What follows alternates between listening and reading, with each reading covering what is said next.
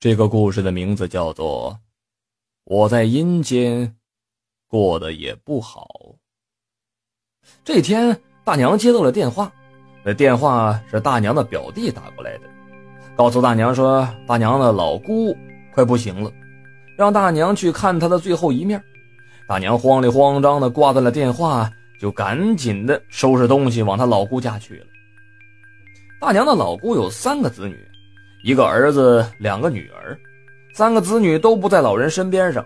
这老人老伴走了之后，那老人就自己一个人单独这么过了十几年。三个儿女也是不够孝顺，只是呢，过年的时候啊啊回来看看老人。老人生病了，儿女呢也没有及时的过来到老人身边尽孝，以至于大娘看着自己的老姑的这时候这种心酸呢，她就流下了眼泪来。这老人啊，走的时候眼睛都没闭上啊。东北的农村还是愿意按照土葬。这几年管的呢，其实也并不是很严。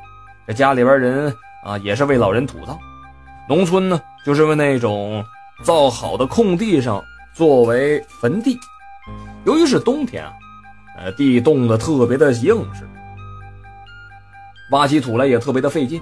子女呢，都说挖不动。挖的太浅了，就不用他挖的太深了。子女就这么说了，那别人还能说什么呀？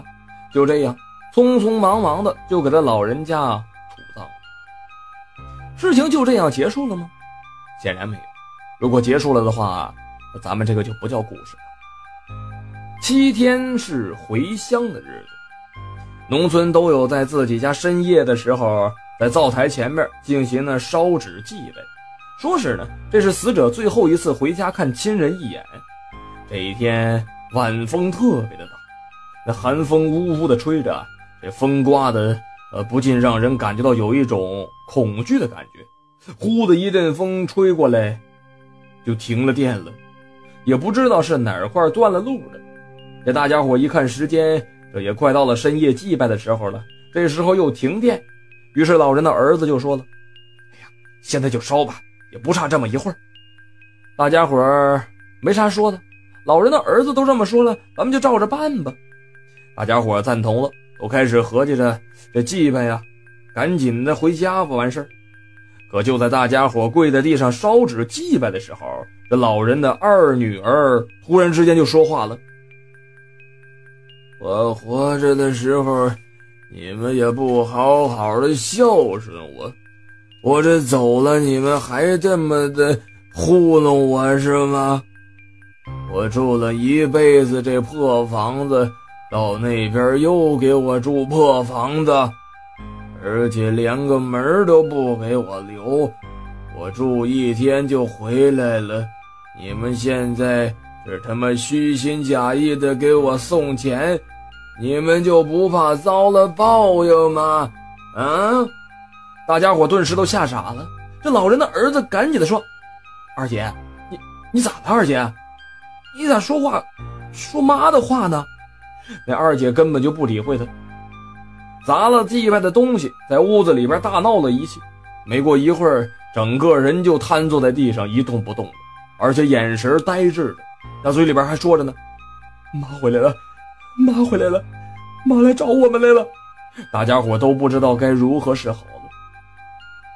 就这么着，过了几天，见着二姐还是时而疯癫，虚弱的像都像不行了似的。有明事理的老人就说了：“应该啊，找一个会看事的人给看看，看看这咋整把老人送走了吧，让老人死了瞑目啊。”村子里边还真有一位会看事给他们一看啊，就跟他们说了：“你们呐，哎。”做了太多伤天害理的事儿了吧？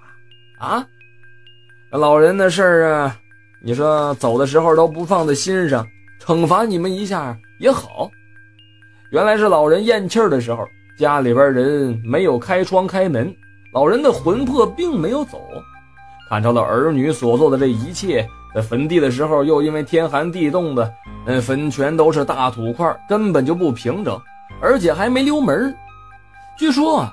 建坟的时候，如果不留门的话，那老人是收不着阳间烧给老人的钱财的。干事的人告诉了他们：“你赶紧的重新一下修一下老人那个坟墓吧，一定要在那个坟墓上面修门。以后啊，阴间过个节什么的，一定给老人送钱送寒衣。老人活着的时候穷苦了一辈子，你到了那边，也让老人过穷日子，老人能得劲吗？”二女儿自打老人的魂魄附身了以后，身子骨就特别的虚弱呀，也渐渐的就好了。咱们这事儿呢，到了这儿也就算是结束了。可是老陈最后想说的是，活着的时候你不好好的尽孝，死了才去追悔，那又有什么意义呢？